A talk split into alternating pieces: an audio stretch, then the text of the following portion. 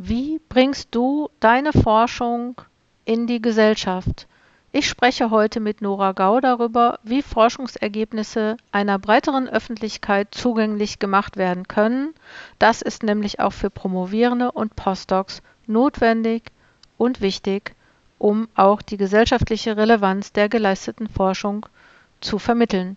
Darüber spreche ich mit Nora Gau. Nora Gau ist Autorin, Redakteurin, Journalistin und Mediencoach und ich freue mich, dass sie heute da ist hör mal in diese Episode rein. Sie ist echt gut geworden.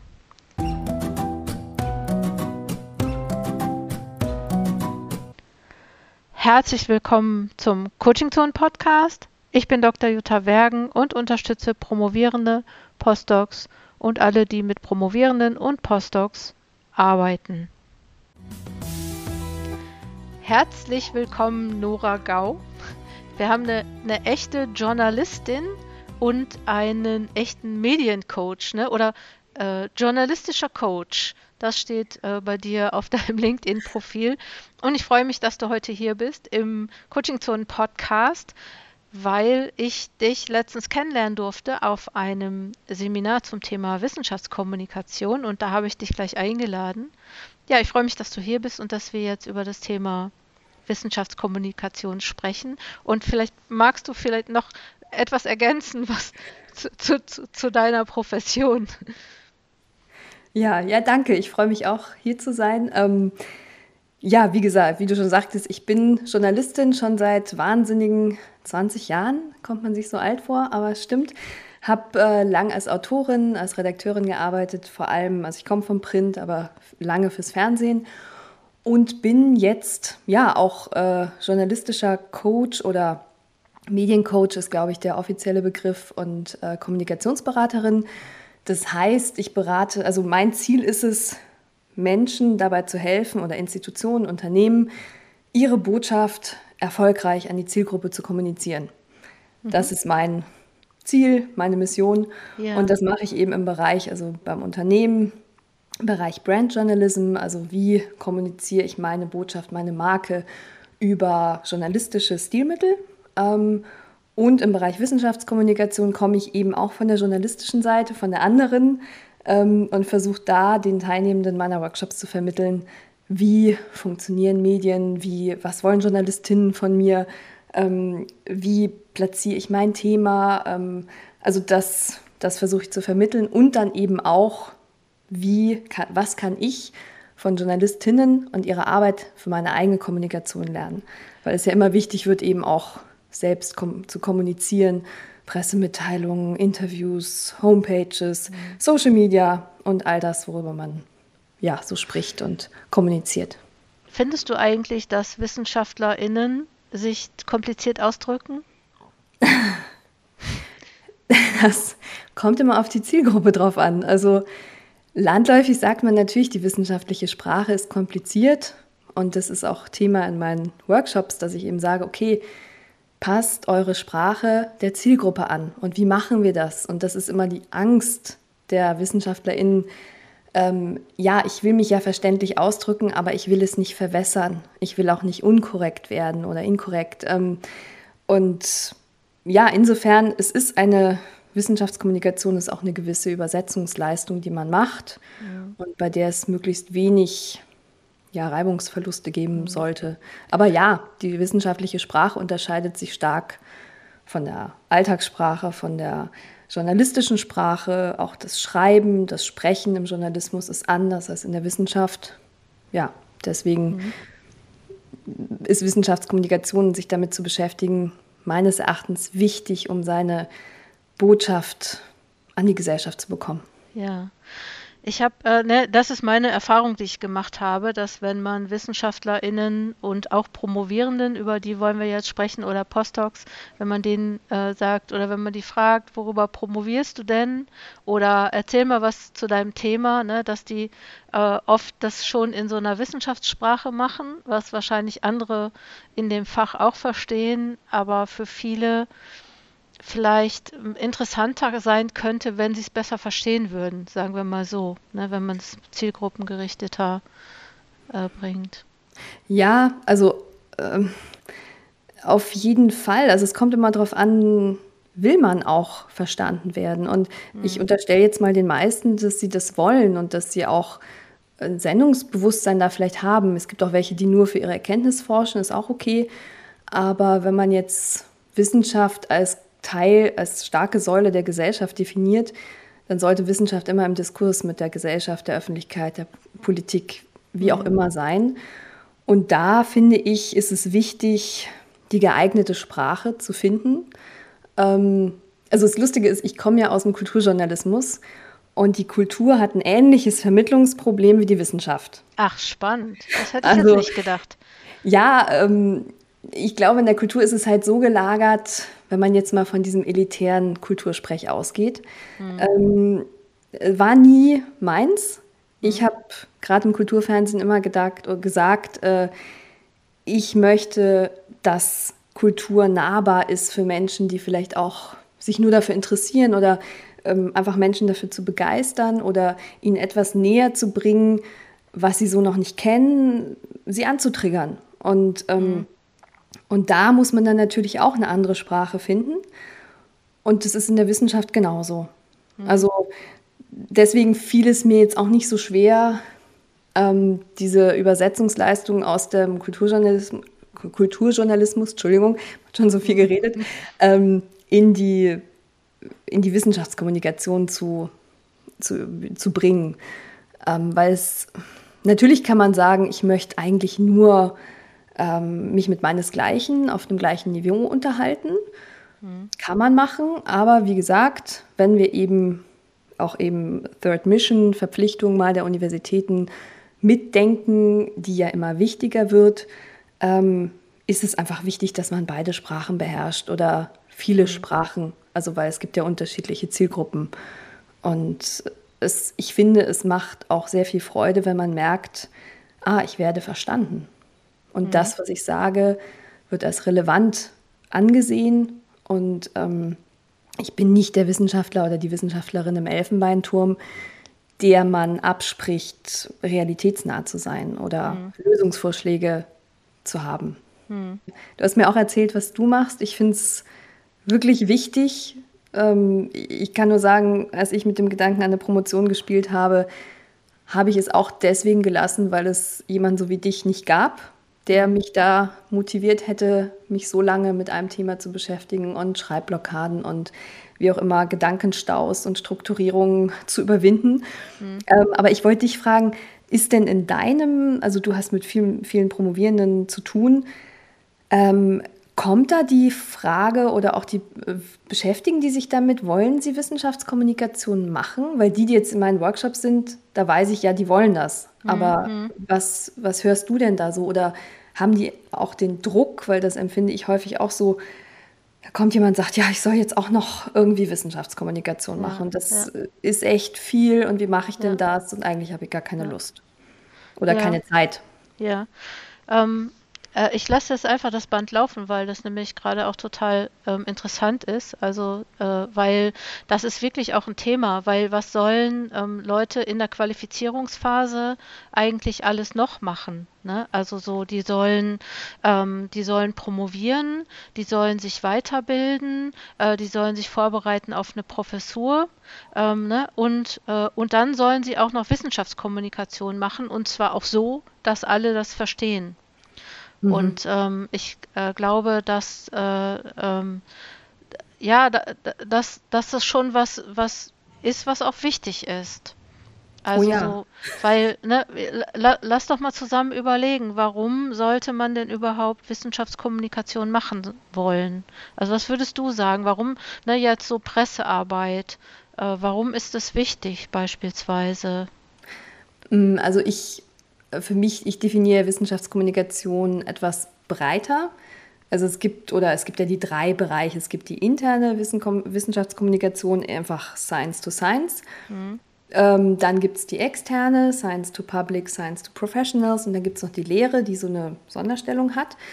Ähm, in meinem Bereich jetzt der externen ähm, Wissenschaftskommunikation würde ich einfach sagen, wie ich eben schon an angedeutet habe, und das ist auch so mein idealistischer Ansatz, ähm, dass ich denke, Mensch, also die Wissenschaftsskepsis hat ja in den letzten Jahren unglaublich zugenommen, auch durch Corona verstärkt. Also wenn man sich mal das, ähm, die, die Umfragen, wie hieß es, ähm, vom Eurobarometer anschaut, wie die Wissenschaft in Europa so angesehen ist, da kommt Österreich jetzt bei manchen Fragen auf den vorletzten Platz.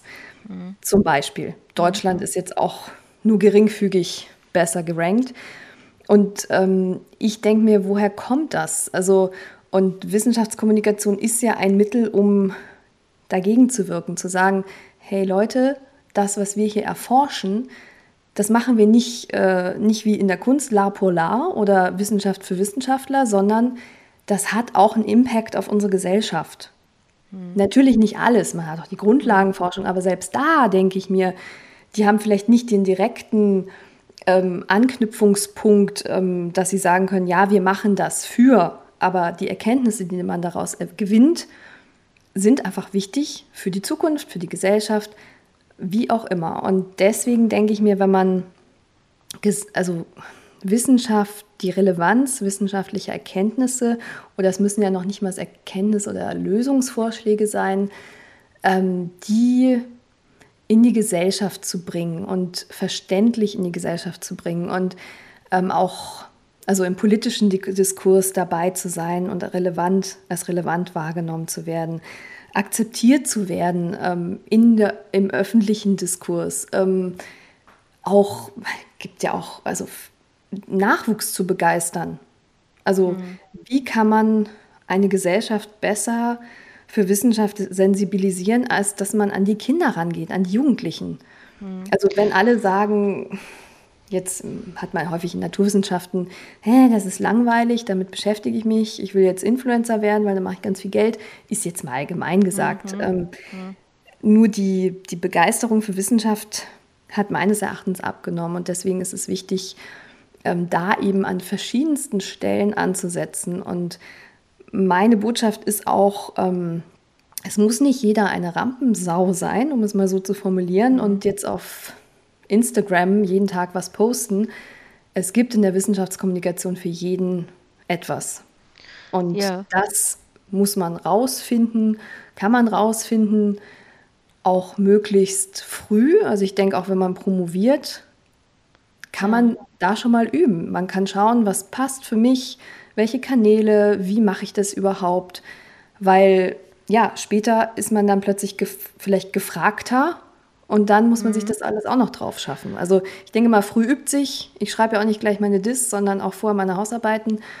Ähm, man baut sich auch ein Netzwerk auf von Medien, Journalistinnen, also. Ja, aber warte mal, ich muss mal kurz mal mhm. einhaken, ne? Wenn, wenn du sagst so, ja, ähm, also Wissenschaftskommunikation ist wichtig, weil ähm, um überhaupt äh, Wissenschaft äh, zu transportieren und ähm, auch den Benefit, der durch die Wissenschaft kommt, äh, den zu transportieren. Jetzt ist das ja so, weil wir sprachen ja darüber, ähm, ob Promovierende oder Postdocs, ne, also oder überhaupt eigentlich reicht, äh, geht es vielleicht auch für alle Wissenschaftler und Wissenschaftlerinnen, warum, also wann, oder sagen wir so, ich, ich weiß nicht, ob die sagen, ja, ich bin da jetzt aber für verantwortlich, weil, ähm, ne, so, weil, was du eben auch sagtest, ne, die haben so wahnsinnig viel zu tun. Ähm, können die das überhaupt noch hinkriegen? Also, ne, die Frage ist ja irgendwie schon, ähm, ja, wer soll das eigentlich machen?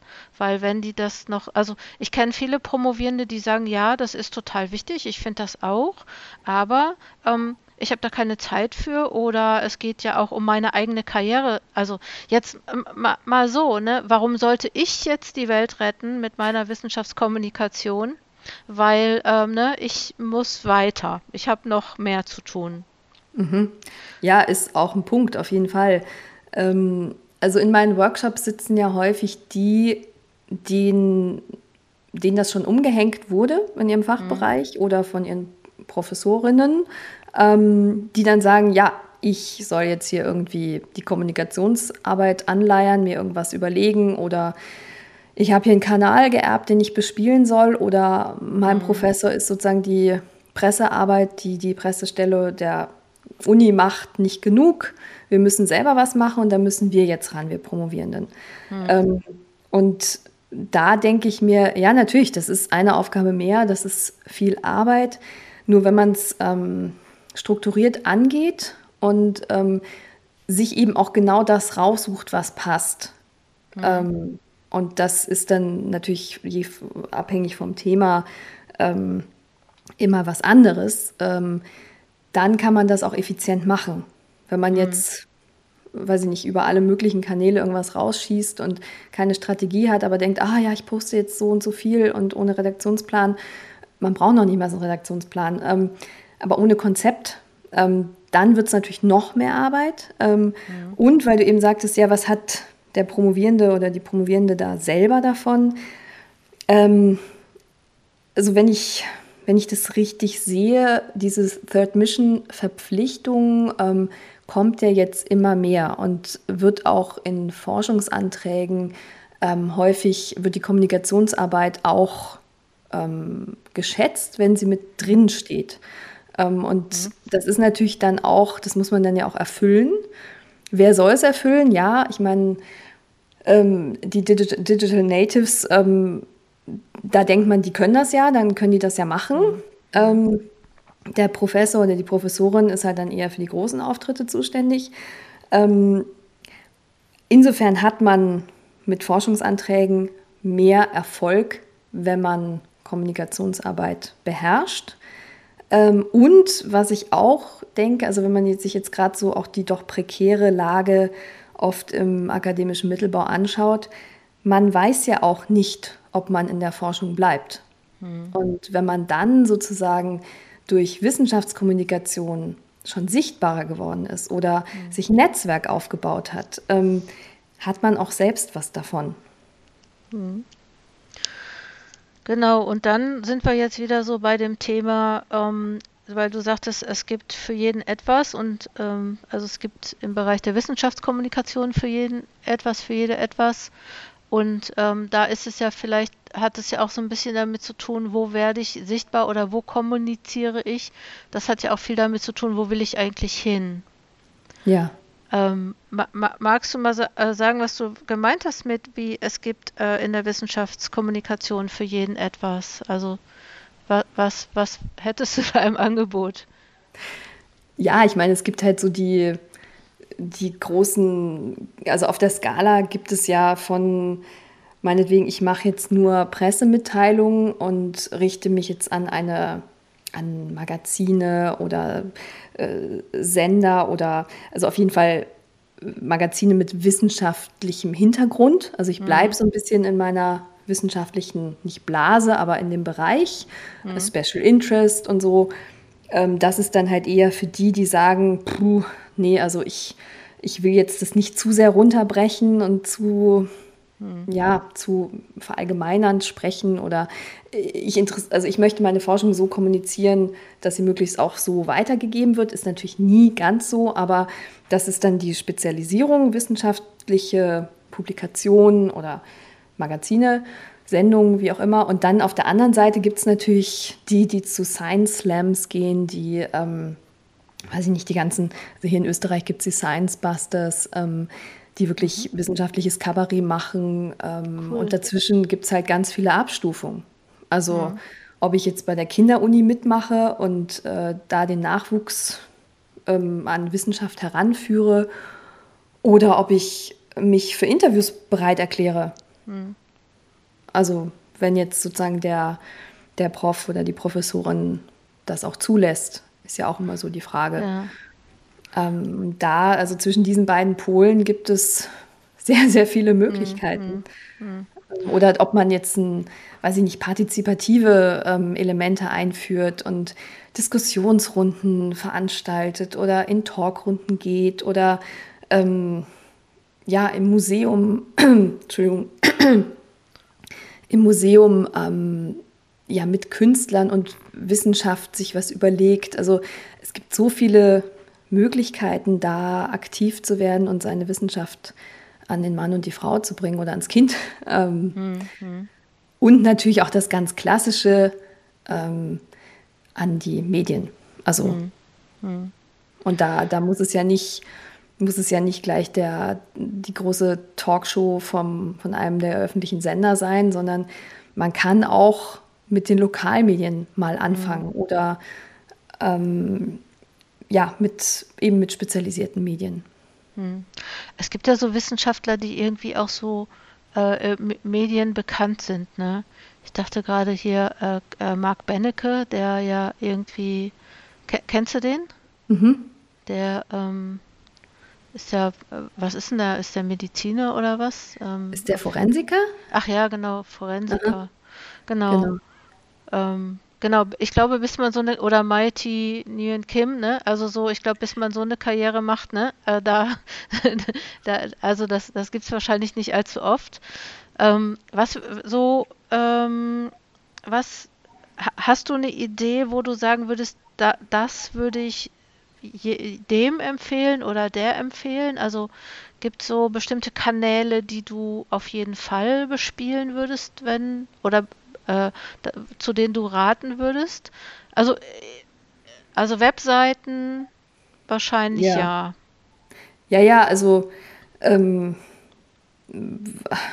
prinzipiell, also man sollte, ich finde, jeder Wissenschaftler, jede Wissenschaftlerin sollte wissen, wie ich die Presseabteilung beliefere und möglichst auch so, weil die haben ja auch wenig Zeit, die nehmen gerne Texte, die gut geschrieben sind ähm, und reichen sie weiter und so bekommt man manchmal auch viel mehr unter, als wenn die Pressemitteilung, äh, die, die Presseabteilung noch denkt, puh, jetzt muss ich mir da die ganzen Informationen zusammenklauben mhm. und ähm, habe dann noch die Arbeit und dann sagen sie eher lieber mal Nein zu einem Thema, als wenn man schon einen richtig guten Text bekommt und den einfach nur weiterschicken muss und äh, sozusagen als Wissenschaftler den Verteiler nutzen kann und eben auch der Presseabteilung zuarbeitet und genau weiß, was die brauchen. Also dieses Verständnis zu haben, ist schon mal wichtig und das ist ein Kanal, den man auf jeden Fall nutzen sollte. Ich glaube, Auf, dass in vielen ja. Hochschulen, muss ich mal kurz sagen, dass in vielen Hochschulen so, dass überhaupt, dass es da eine Presseabteilung gibt oder so, ne, das müsste, glaube ich, irgendwie auch nochmal mehr kommuniziert werden, weil ich, äh, also ich habe ja selber auch in, äh, also ähm, nach meiner Promotion oder in meiner Promotion schon ähm, auch äh, an, der, an der Uni gearbeitet und äh, ich glaube, so das Thema Presseabteilung, ja, die waren halt da, die haben halt immer irgendwelche schönen Blätter gemacht und neuerdings, also ähm, jetzt äh, äh, kriegt man dann jede Woche so eine Mail von oder jeden Monat, ja, weiß ich gar nicht. Weiß noch. Mhm. Ja, genau, genau.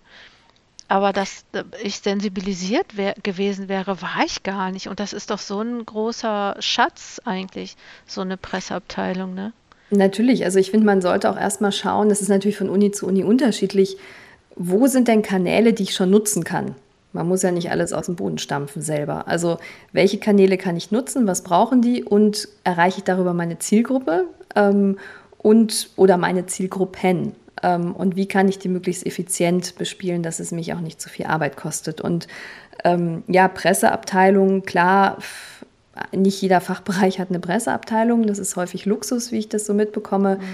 Ähm, man kann, was ich von manchen Fachbereichen kenne, dass die sagen, ja, in Abstimmung mit der Presseabteilung schicken wir auch unsere eigenen Pressemitteilungen an unsere Verteiler raus. Mhm. Ähm, das gibt es auch.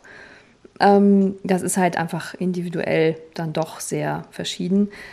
Aber weil du zu den Kanälen gefragt hast, ähm, also was ja viele machen, klar, man hat eine Homepage, ähm, ob jetzt als Fachbereich oder auch als einzelner Wissenschaftler, Wissenschaftlerin. Ähm, da kann man natürlich sich ein Konzept machen und sagen, okay, und hier vermittel ich das, was, was für meine Forschung wichtig ist, oder hier stelle ich weiß nicht, die Videos ein von den Interviews, wo ich war. Es, eine Homepage an sich ist eben noch nicht so besonders ähm, aktiv. Es ist mhm. eher, also ja. Ja. ja, die Leute landen da, wenn sie einen suchen, ja. aber es guckt keiner jetzt freiwillig irgendwo auf eine Homepage, außer er sucht einen Ansprechpartner. Ähm, was natürlich auch gut ist, sind Newsletter, die man an interessierte Öffentlichkeit schicken kann ähm, oder eben auch an, weiß ich nicht, DPA, ähm, mhm. aber irgendwelche, mhm. Ähm, ja. Mhm. Und äh, was gibt es noch? Ja, Twitter wird ja Twitter oder Mastodon, da gibt es ja immer jetzt noch so die mhm. Diskussion, wo gehe ich denn hin und hm, wie definiere ich mich und ist Mastodon wirklich schon so weit? Hat alles seine Vor- und mhm. Nachteile. Mhm. Ähm, ich glaube, Twitter so für den auch wissenschaftlichen Austausch und auch in der Wissenschaftscommunity sichtbar zu werden, bei den politischen Entscheidern sichtbar zu werden, ist schon gut.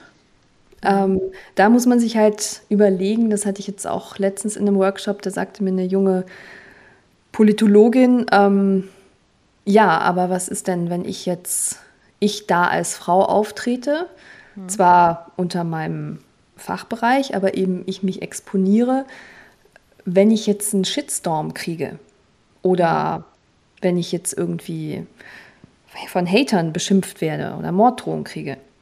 Das ist natürlich auch was, was man mitdenken mhm. muss.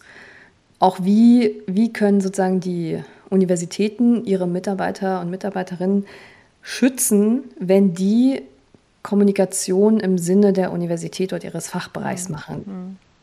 Also da kann man natürlich auch sagen, okay, dann bleib lieber unter dem Schirm deines Fachbereichs. Ähm, exponieren kann man sich vielleicht privat, dann trägt man aber privat eben auch die Haftung. Also das ist schon, das ist eine komplizierte Kiste. Ähm, ja, und ansonsten die Kanäle, also Facebook, hm, weiß nicht, äh, lustig, TikTok, ähm, hm. habe ich dachte ich auch mal so, oh Gott, wie soll man denn da Wissenschaftskommunikation machen? Oder, aber es machen viele, also gerade Wissenschaftler, mhm. NaturwissenschaftlerInnen ähm, haben da wirklich spannende, bieten spannende Einsichten in ihre Laborarbeit. Mhm. Ähm, mhm. Oder eine, eine junge Politologin, die ist jetzt keine Promovierende, aber die hat ein Praktikum im Deutschen Bundestag gemacht und hat einfach auf ihrem TikTok-Kanal die Leute mitgenommen und denen mhm. erklärt, was sie da macht, was sie erlebt war natürlich ein bisschen zensiert, weil sie natürlich nicht alles zeigen durfte, aber mhm. ist auch eine Art, um junge Leute da zu kriegen, weil mhm. wo sonst? Ähm, und an Politik heranzuführen, an Wissenschaft zu sehen, das sind nicht alles ähm, Nerds oder Laborratten oder keine Ahnung, die, die, Literaturwissenschaftlerin hat auch noch andere Interessen. Ähm, das sind ja auch so die Vorurteile, mhm. die man dadurch abbauen kann. Wenn, wenn ich jetzt so Promovierende wäre, ne, und ich würde jetzt diese Episode des Podcasts hören, ne, und ich hätte jetzt gedacht, wow, die Nora Gau, die sagt echt schlaue Sachen. Ich glaube, ich sollte mich mal kümmern um, um meine Sichtbarkeit und um Wissenschaftskommunikation. Was würde ich jetzt als erstes machen? Was denkst du, was wäre schlau? Ja, mich anrufen natürlich. Nein. Ähm, das Wichtigste ist, also ist schon mal ein toller, eine tolle Erkenntnis oder ein toller Schritt, dass man sagt, ich will das machen. Ähm, weil, nur ganz kurz eingeschoben, weil viele eben sagen, ja, ich habe nicht die Zeit oder bei vielen merke ich auch so ein bisschen die Selbstkritik. Ähm, habe ich denn überhaupt was zu sagen? Und, ähm, und dann eben auch der, der Perfektionismus, der im Weg steht. Ähm, und es ist schon mal gut zu sagen, ja, ich habe was zu sagen, das, was ich hier erforsche, ist relevant und ich werde jetzt rausfinden, wie ich diese Relevanz auch kommunizieren kann. Und ähm, am besten ist es immer erstmal, sich zu fragen, ich finde es immer schwierig, wenn man es alleine macht. Ähm, man kann das auch mit wirklich mit Fachfremden mal machen, sich zusammenzusetzen und zu versuchen, die eigene Forschung zu erklären und dann merkt man schon durch die Fragen, die da kommen. Also man sagt nicht umsonst, erkläre deine Forschung am Abend in der Bar dem mhm. Barmenschen, weil dann merkst du, wie sozusagen das Feedback ist, was der fragt mhm. und was habe ich mhm. davon? Warum machst du das? Was hat die Gesellschaft davon? Mhm. Also diese Fragen, die eben nicht Wissenschaftler stellen oder nicht Menschen vom mhm. Fach, die bringen einen manchmal wirklich dazu zu merken, ah, okay, spannend, dass der das so sieht, weil man ist ja, man ist ja, wenn man promoviert oder generell, man ist ja in seinem Tunnel, ist ja auch ganz klar. Mhm. Man beschäftigt sich die ganze Zeit mit einem Thema mhm. und ist fasziniert davon, aber man kann, man muss dann einfach auch den Kopf heben und sich das mal aus der Adlerperspektive anschauen und da helfen halt andere, die nicht vom Fach sind. Ich glaube, was auch immer so ist, wenn man promoviert, dann ist es, glaube ich, so, dass man vielleicht auch mit wenig Leuten drüber reden kann, weil keiner das versteht. Und ja. ne, so, ich kann mich an meine Promotionszeit erinnern, als äh, ich mir schon klar war, dass niemand versteht, was ich mache oder dass niemand auch interessiert, also so außerhalb der äh, Hochschule, ähm, der Universität. Und ähm, als dann mal, als mal wirklich jemand gefragt hat, ähm, da, das war bei einer Party äh, und dann gefragt hat, ja, was, was, was machst du denn in deiner Doktorarbeit? Und eigentlich wusste ich immer schon, ähm, ja, ich muss jetzt möglichst oberflächlich bleiben. Ne? Auch, auch um nicht angreifbar zu sein, ne? Weil natürlich, wenn so Fragen kommen, mich hat auch mal echt jemand gefragt, wer will denn das wissen? Ne? So dass ich so gedacht habe, ja, stimmt. wer will Stimmt, du hast recht. Ich weiß das gerade auch nicht mehr.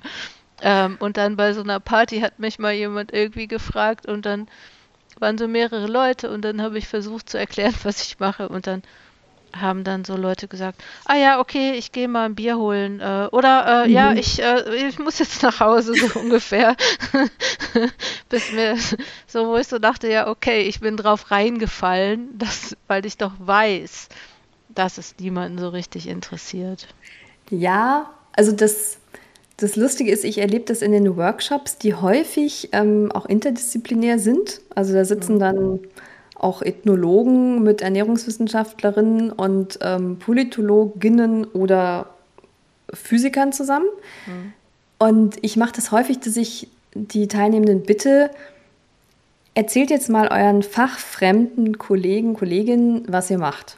Mhm. Und natürlich, jeder denkt dann so, ah oh Gott, ja, hm, ich erzähle das jetzt mal, aber Sie wissen ja zumindest, es ist die wissenschaftliche Community, ähm, der Sie das erzählen. Sie müssen es jetzt nicht ganz runterbrechen. Und das Witzige ist, gerade durch dieses Interdisziplinäre, da kommen dann ganz spannende Fragen von den anderen. Mhm. Oder die ziehen dann, die sagen dann so, ja, ich beschäftige mich in der Ethnologie mit was Ähnlichem, ist das so und so? Mhm. Ähm, also auch diese, die Sprache zu finden, ähm, Gemeinsamkeiten zu finden, irgendwo andocken zu können. Also das hilft schon mal und das macht einem auch selber immer wieder bewusst, ähm, dass das wichtig ist, was man macht und dass man das nicht nur für sich selbst macht, sondern auch irgendwie, also um der Erkenntnis willen oder dass die Erkenntnis auch anderen etwas bringt. Hm, hm. Das, ist, das ist auch, das meinte ich mit Selbstbewusstsein, dass man dass manche das verlieren und denken, ja, ich bin halt Wissenschaftlerin und ich beschäftige mich mit dem und dem Thema, mhm. aber ja, wenn ich das auf einer Party erzähle, dann fällt allen irgendwie was aus dem Gesicht und sie müssen Bier holen ja. gehen und so. Ja. Ähm, ja.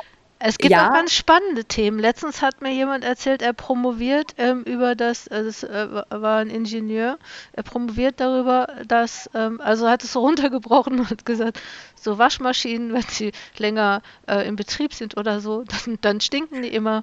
Und ich promoviere darüber, wie man den Geruch, den schlechten Geruch aus Waschmaschinen rauskriegt. Und da konnten alle sagen, ja, gute Idee. Danke, danke, dass du das ja. befragst. Ja. ja. ja, ja. Ja, das ist also, super runtergebrochen und genau mhm. das, ähm, das soll, machen die Teilnehmer in meinem Workshop auch, dass wir schauen, mhm. okay, wie mhm. kannst du es runterbrechen? Wo kannst du einen Ansatzpunkt finden? Also äh, eine Freundin von mir, die hat zum Beispiel über Fiktionalitätssignale im Vigalois, das ist ein Ritterroman aus dem 13. Jahrhundert, mhm. hat sie ihre Magisterarbeit mhm. geschrieben. Da hat auch jeder nur große Augen bekommen und gesagt so, ja, was habe ich jetzt davon? Und sie meinte, mhm. das ist total spannend und nicht nur für mich. Diese Ritterromane, ähm, und sie hat, also die Ritterromane waren sozusagen das TikTok von damals und die haben sich da gegenseitig geneckt und sie haben über Beziehungen gesprochen, über das Frauenbild, über Dating, also wenn man es mal so runterbricht. Und selbst dieses literaturwissenschaftliche Thema kann man in die Jetztzeit, in die, also kann man eine Relevanz für die mhm. Gesellschaft mhm. finden. Mhm. Bei Naturwissenschaften finde ich es häufig natürlich leichter als jetzt, äh, also weil die erforschen ja konkret etwas, was man dann, kann man dann auch sagen, okay, ähm, wofür, also was hilft mir die Erkenntnis, die ihr dann habt? Hm. Ähm, bei, obwohl es ist, ich finde, es ist eigentlich in allen Wissenschaften. Also wir finden in den Seminaren immer Ansatzpunkte ähm, von hinten rum durchs Knie ins Auge. aber dann passt es. Wo ist der Ansatzpunkt, dass ich es auch der Presse verkaufen kann? Entschuldige. Ja, nee, nee. Ich habe gerade gedacht, vielleicht bedeutet so Wissenschaftskommunikation aus der Wissenschaft hinaus, darüber reden wir ja. Ähm, das bedeutet vielleicht auch ähm, zu überlegen, was hat die Gesellschaft, also was die Wissenschaft davon hat, das müssten wir ja wissen. Also das haben die Leute ja ähm, in ihrem Exposé beispielsweise stehen. Aber was, was hat die Gesellschaft davon oder ja, was ist so der praktische Nutzen dessen, was ich mache? Dass das vielleicht mhm. immer so ein Aufhänger sein kann, auch darüber zu kommunizieren. Auf jeden Fall. Also das, ähm, der pra gut praktischer Nutzen klingt jetzt sehr schon sehr angewandt, aber mhm. ähm, das, was ich als Journalistin halt versuche zu vermitteln, ist, dass Journalisten, die haben ihre Zielgruppe und die müssen mhm. schauen, wie, die, wie sie ihr Thema an die Zielgruppe kriegen. Das heißt, sie analysieren erstmal ganz genau, was wollen die, wie leben die, was betrifft die. Ein Lokaljournalist wird natürlich eher lokale Themen nehmen, ähm, also was macht das, ähm, das Unkrautvernichtungsmittel auf dem Feld des Bauern neben meinem Haus mit der Gesundheit meiner Kinder, mhm. ist so ein Ansatzpunkt jetzt eher für Lokaljournalisten.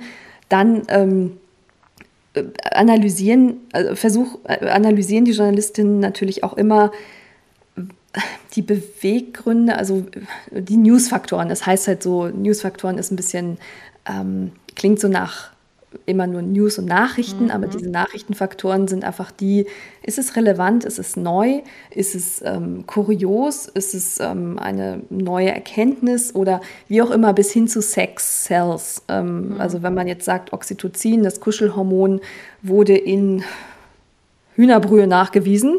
Mhm. Ähm, keine Ahnung, also ich spinne jetzt mal rum. Ähm, dann hat man da natürlich schon mal einen Ansatzpunkt, das irgendwie zu vermitteln. Und mhm. äh, wenn man als Wissenschaftler weiß, deswegen sage ich, lernen wie Journalisten zu denken, weil mhm. dann erreicht man auch seine, die Zielgruppe besser, mhm. ähm, weil Journalisten ja nichts anderes machen. Mhm. Mhm. Sie versuchen, ihrer Zielgruppe etwas näher zu bringen. Mhm. Im besten Fall. Es gibt auch welche, die nur schreiben, weil sie sich selbst so toll finden, aber das ist für mich jetzt kein Journalismus. Okay, die gibt es auch. Vielleicht zum Abschluss nochmal. Hast, hast du mal so ein paar Tipps? Also in deinen Workshop kommen, das weiß ich, das ist jetzt so der ultimative Gamechanger. Aber hast, du so, ja. aber hast du so für Anfänger und Anfängerinnen so ein paar Tipps, wie man lernen kann, wie JournalistInnen denken?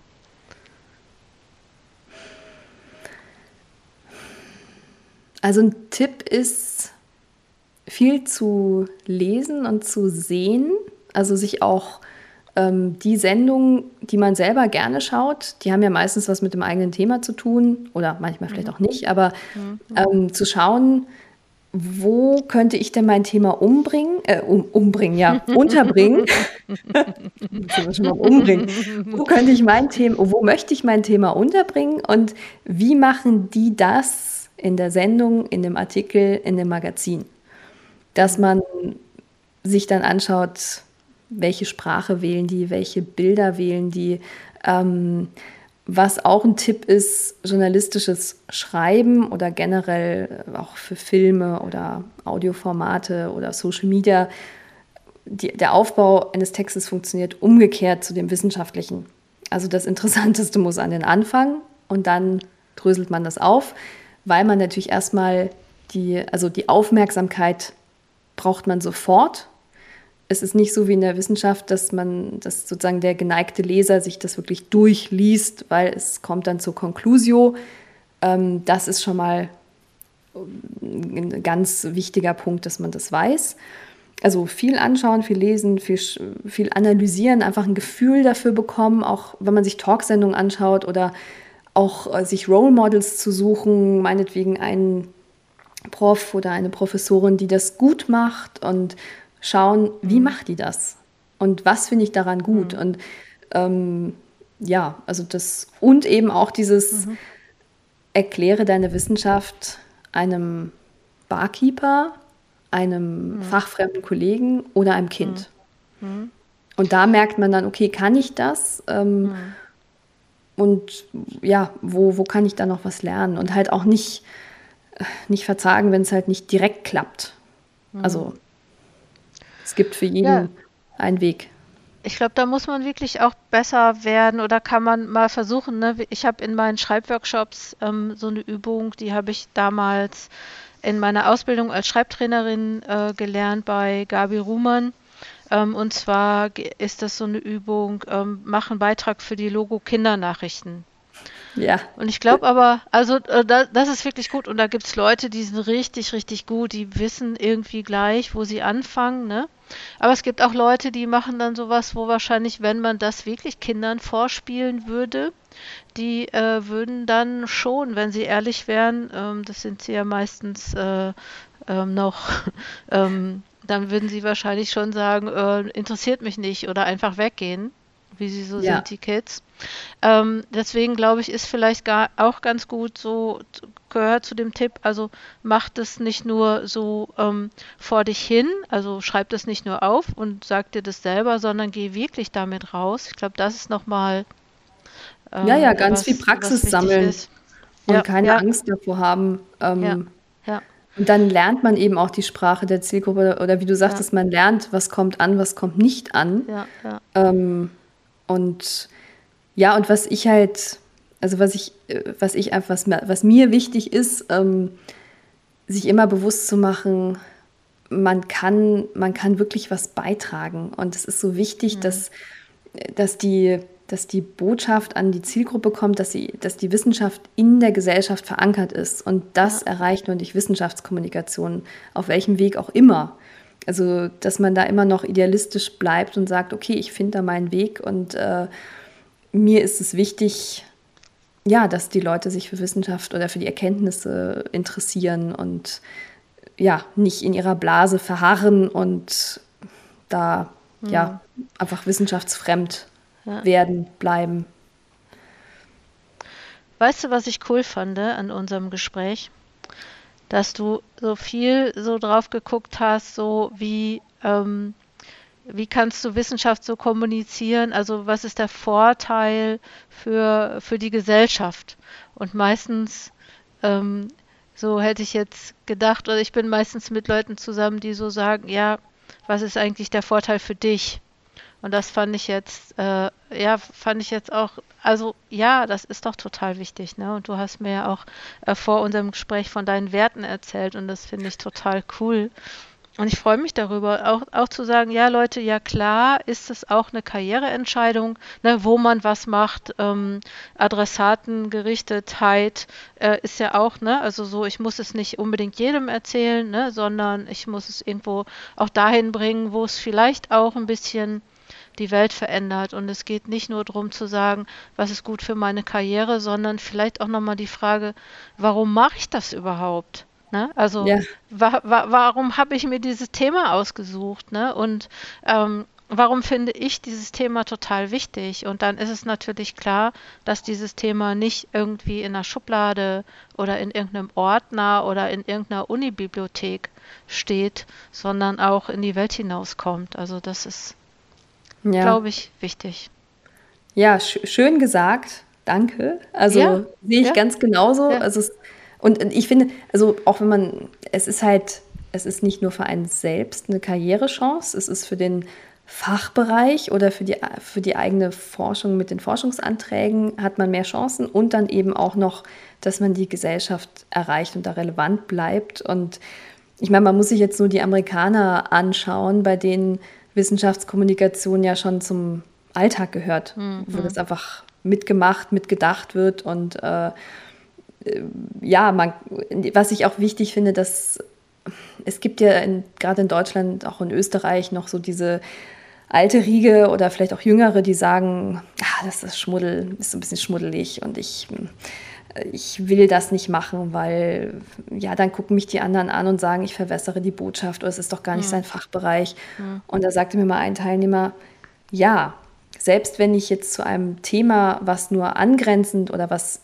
so am Rand meines Fachbereiches ist, etwas sage, habe ich immer noch mehr Know-how da drin als andere in der Gesellschaft. Mhm. Und ich bin Wissenschaftler und ich kann, ich kann mit meinem strukturellen Denken, mit meinem Background das auch anders erklären als, äh, als jetzt meinetwegen auch ein Journalist, der, der sich da erst einlesen und einarbeiten muss. Mhm. das finde ich ist auch wichtig zu sagen, dass man nicht denkt, so oh Gott, jetzt, jetzt ähm, ja, ich begebe mich da auf unsicheres Terrain. Mhm. Man muss natürlich wissen, wo der, der, die eigene Kompetenz endet und eine andere anfängt. Aber wenn man jetzt in der Sendung mit der Maus was erklärt, ähm, ist es halt was anderes, als wenn man es in der Talkrunde oder in einem Wissenschaftsformat macht. Mhm. Und mhm. Ja. ja. ja. Ja, spannend. Ähm, könnte ja jetzt noch Wissenschaftskommunikation, aber ich mache das nicht. Aber ich könnte ja jetzt auch noch mal, ich kann diese Ängste verstehen, ne, wenn ich, ähm, aber vielleicht noch eine Sache, ganz kurz, aber die, jetzt nur, was ich jetzt äh, äh, gehört habe, ich weiß gar nicht mehr bei wem, ähm, da ging es um, dass sie gesagt haben, ja, wir treten nicht als einzelne Wissenschaftler und Wissenschaftlerinnen vor die Kamera, sondern ähm, wir bilden einen Expertinnenrat. Und das ist nochmal gut, ne? Und der ist, äh, der tauscht sich aus und ähm, entscheidet dann, ähm, was dann auch gesagt wird, ne? Und wenn man jetzt, das war eigentlich jetzt der Anlass, das zu sagen, wenn man das auf die Diskussion in der Corona-Zeit nochmal runterbricht, ne? So was da, mhm. ähm, ne? Dass da einzelne Leute auch wirklich ähm, ja, wie sagt man, verheizt wurden oder ja. ähm, ne, gefeiert oder auch ähm, äh, ähm, gemieden wurden. Ne? Das würde nicht passieren, wenn man bei solchen Sachen, bei so großen Sachen sagen würde, okay, ähm, wir äh, bilden eine Gruppe und diskutieren das aus, weil dann kann man da auch ähm, einfach besser agieren, wenn da nicht nur eine Person hintersteht, sondern wenn es ausdiskutiert ist. Aber für ja, die Prom äh, ja, Entschuldigung. Ja, sag mal. Ja, also mir kam gerade der Gedanke, dass Corona natürlich ähm, diesen Prozess äh, oder weil Corona so, so, so unbekannt und unfassbar war, also ich meine, den anderen, also einigen Wissenschaftlern war es nicht unbekannt, äh, aber eben der Öffentlichkeit und den, der Impact, den es auf die Gesellschaft hatte, haben natürlich auch die Medien einen starken Druck gehabt, Erkenntnisse und Lösungen an ihre Zielgruppe zu bringen. Und das ist dann hat natürlich den Effekt, dass sich eben auch, dass manche forschende Wissenschaftler, WissenschaftlerInnen da in die Manege geworfen wurden oder sich geworfen mhm. haben mhm. und wie du sagtest, eben verheizt werden. Oder ähm, da hat die Wissenschaft natürlich auch einen Knacks oder die Wissenschaftsgläubigkeit klingt jetzt blöd, aber die Akzeptanz von Wissenschaft auch einen mhm. Knacks mhm. bekommen, weil relativ deutlich wurde, die haben ja jeden Tag irgendwie andere Erkenntnisse. Was ist denn das mhm. für eine Wissenschaft? Und mhm. wenn man halt, wenn man wirklich den Leuten kommunizieren würde, Wissenschaft kann gar keine fixen Lösungen bieten, sondern Wissenschaft hat auch manchmal, lebt auch von Erkenntnis zu Erkenntnis, dieser mhm. Erkenntnisprozess und dieses mhm. Fehler machen und äh, das macht ja Wissenschaft aus. Und ähm, deswegen war es halt ja, sind halt viele verheizt worden, weil die Öffentlichkeit das nicht verstanden hat. Hm. Und weil natürlich auch manche mit kruden Theorien an den Start gegangen sind, aber ja. das steht auf einem anderen Blatt. Ja, ja. Genau. Okay, liebe Nora Gau, dann bedanke ich mich bei dir für dieses schöne Gespräch ähm, und für die Idee, dass Wissenschaftskommunikation einerseits für einen persönlich schon auch karriereentscheidend sein kann oder was heißt karriereentscheidend, ähm, auf jeden Fall Auswirkungen hat auch auf das, was man sonst noch so macht und dass Wissenschaft ja auch immer also nicht einfach nur in der Hochschule, in der Universität bleiben soll, sondern hinaus in die Welt muss. Und ähm, mir hat am meisten jetzt, äh, was, was ich jetzt am wichtigsten fand von unserem Gespräch war, dass du gesagt hast, okay, und beim journalistischen Schreiben, da gehört das Wichtigste an den Anfang. Ich glaube, das ist was, was WissenschaftlerInnen ähm, jetzt vielleicht erstaunt und wo sie sagen, okay, gut zu wissen, äh, dann äh, schreibe ich meine Ergebnisse mal ganz nach vorne. Okay, ich danke dir. Ja, vielen Dank, dass du mich eingeladen hast. Hat mich sehr gefreut, weil ja, irgendwie die Botschaft, dass Wissenschaftskommunikation wichtig ist, zu ja, verteilen, das ist mir wichtig, ist mir ein Anliegen. Mhm. Ähm, und danke, dass du mir das Forum geboten hast. Ja, gerne. ich freue mich, ich, wenn wir demnächst uns wieder an einer Uni treffen. ja, ich äh, verlinke alles hier unter dem, äh, unter dem Podcast, unter der Episode, äh, was es zu dir gibt. Dann können dich vielleicht auch Leute nochmal finden. Alles klar. Tschüss. Vielen Dank. Danke. Tschüss. Danke. Das war Episode 185. Schön, dass du dran geblieben bist. Vergiss nicht, den Newsletter zu abonnieren, falls du ihn noch nicht bekommst.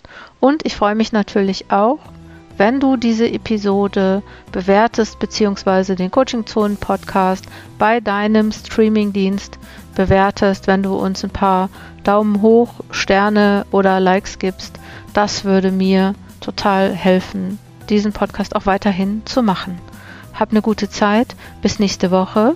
Komm gut voran. Deine Jutta Wergen.